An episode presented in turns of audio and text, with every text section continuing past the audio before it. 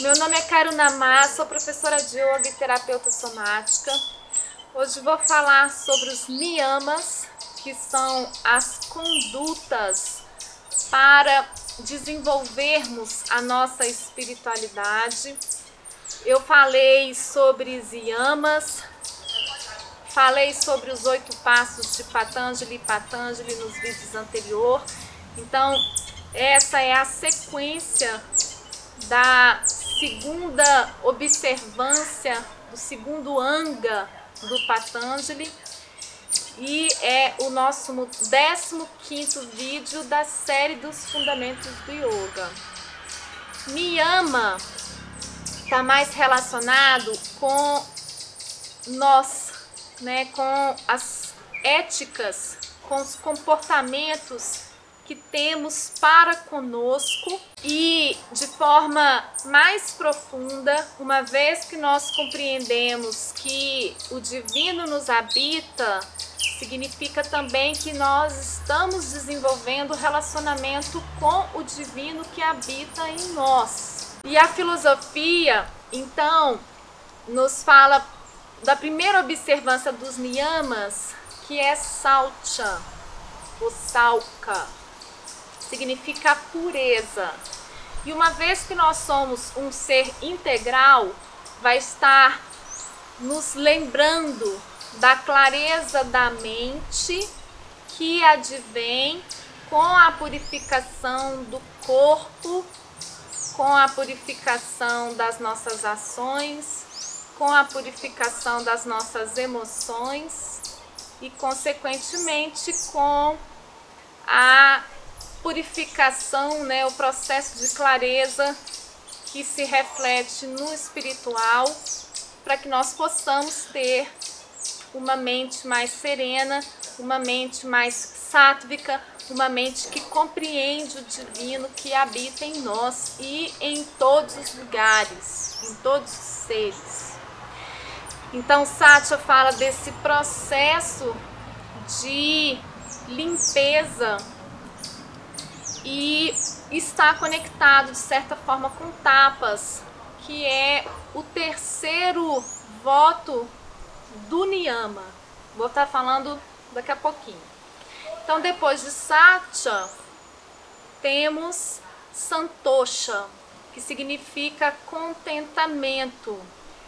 E o contentamento está relacionado com uma atitude de aceitação que é diferente de conformismo e também com gratidão. Quando eu estou no contentamento, eu compreendo que tudo que vem para mim era exatamente aquilo que eu precisava de receber. E isso me traz um relaxamento para confiar, né? Então me traz relaxamento e confiança na providência divina e me traz os aprendizados que eu preciso de ter caso o que eu receba não seja tão agradável ou aquilo que eu, digamos, não gostaria de receber, né? E daí também essa conexão com a gratidão, porque mesmo se o que estiver recebendo não seja tão bom para mim, existe o aprendizado por trás e eu agradeço a oportunidade de poder estar enxergando aquilo que eu preciso. Quando eu entendo isso, eu me sinto pleno. Então, contentamento também está conectado com plenitude, com solitude, com essa preenchimento, né, com essa satisfação que é interna. Não depende das ações, mas sim da maneira como eu lido com as situações. É algo profundo, né? Requer um pouco mais de reflexão e de talvez maturidade espiritual para você vivenciar essa confiança que Santosha requer, né? Que também pode ser chamado de Shraddha, que é uma confiança que não está tão conectado com a fé cega, mas sim com essa certeza interna de que realmente tudo está a meu benefício, que eu receba aquilo que eu preciso. Então, o terceiro, né, que eu já falei, é o tapas e que está conectado com o processo de purificação do corpo e da mente e conectado com o primeiro que é salcha, né, clareza mental. Tapas também nos fala sobre força de vontade, sobre persistência, sobre disciplina, sobre resiliência, sobre essa capacidade de manter a chama acesa para prosseguirmos no caminho espiritual. Se o buscador desiste logo na primeira dificuldade, ou na segunda ou na terceira, ele não vai chegar no seu propósito último, porque você transcender a vida material requer de você um esforço, primeiro para compreender o que é o corpo e o que é a mente, quais são os mecanismos da mente que te impede de ter a visão de quem é você e você também compreender e aceitar essa natureza divinal que é você. Então, se você não tiver etapas, você vai desistir no meio da caminhada. E você precisa de disciplina para fazer as suas práticas que vão te trazer essa clareza mental, vão te trazer o centramento e o firmamento para você sustentar essa visão. E o quarto é Svadhyaya, que significa autoconhecimento. Svadhyaya também pode ser interpretado como o estudo das escrituras sagradas, porque o estudo dessas nos traz a compreensão de quem é a divindade, né? da verdade que somos, dessa natureza espiritual que somos.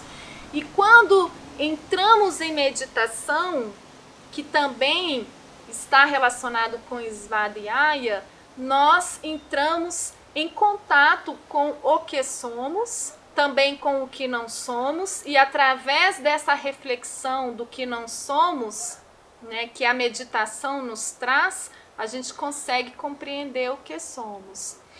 Então, Svadhyaya é importantíssimo nessa conexão, né, nesse, digamos, relacionamento com a espiritualidade, com o divino, porque é através do discernimento que a gente consegue distinguir o que é irreal né, e o que é real.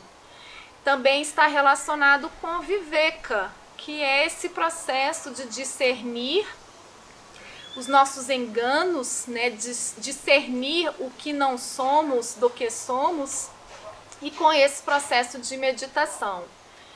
Eu venho trazendo isso mais forte no meu canal do Instagram.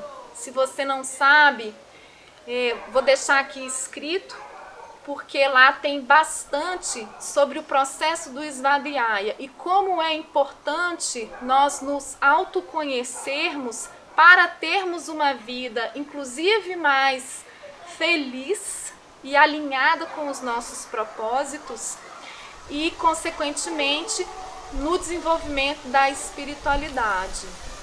Então, eu vou trazer mais sobre Svadhyaya que é um assunto que realmente vale a gente se estender, mas por aqui, né, saiba que isso faz parte do quarto voto dos niyamas. É um dos fundamentos, um dos pilares da filosofia do yoga.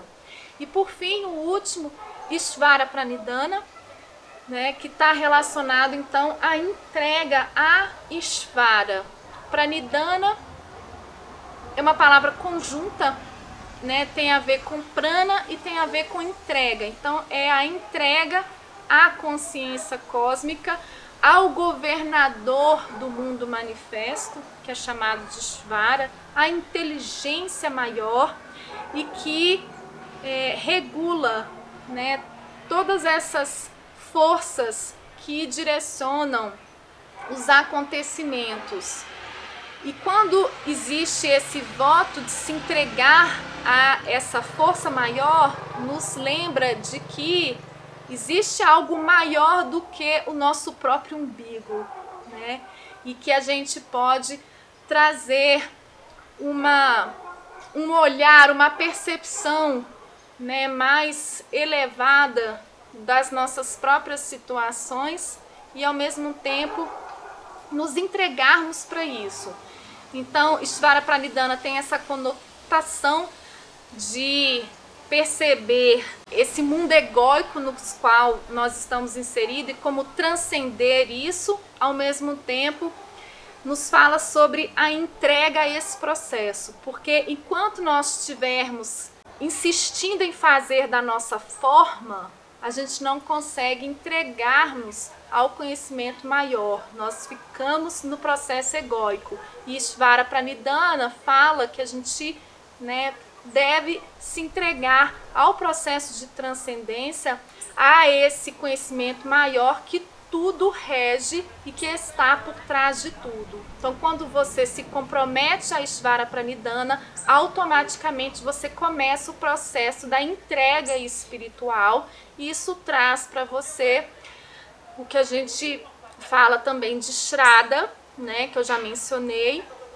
e desenvolve essa confiança e esse relaxamento que é necessário para a gente poder é, acabar, ou melhor dizendo, enfraquecer com o processo egóico.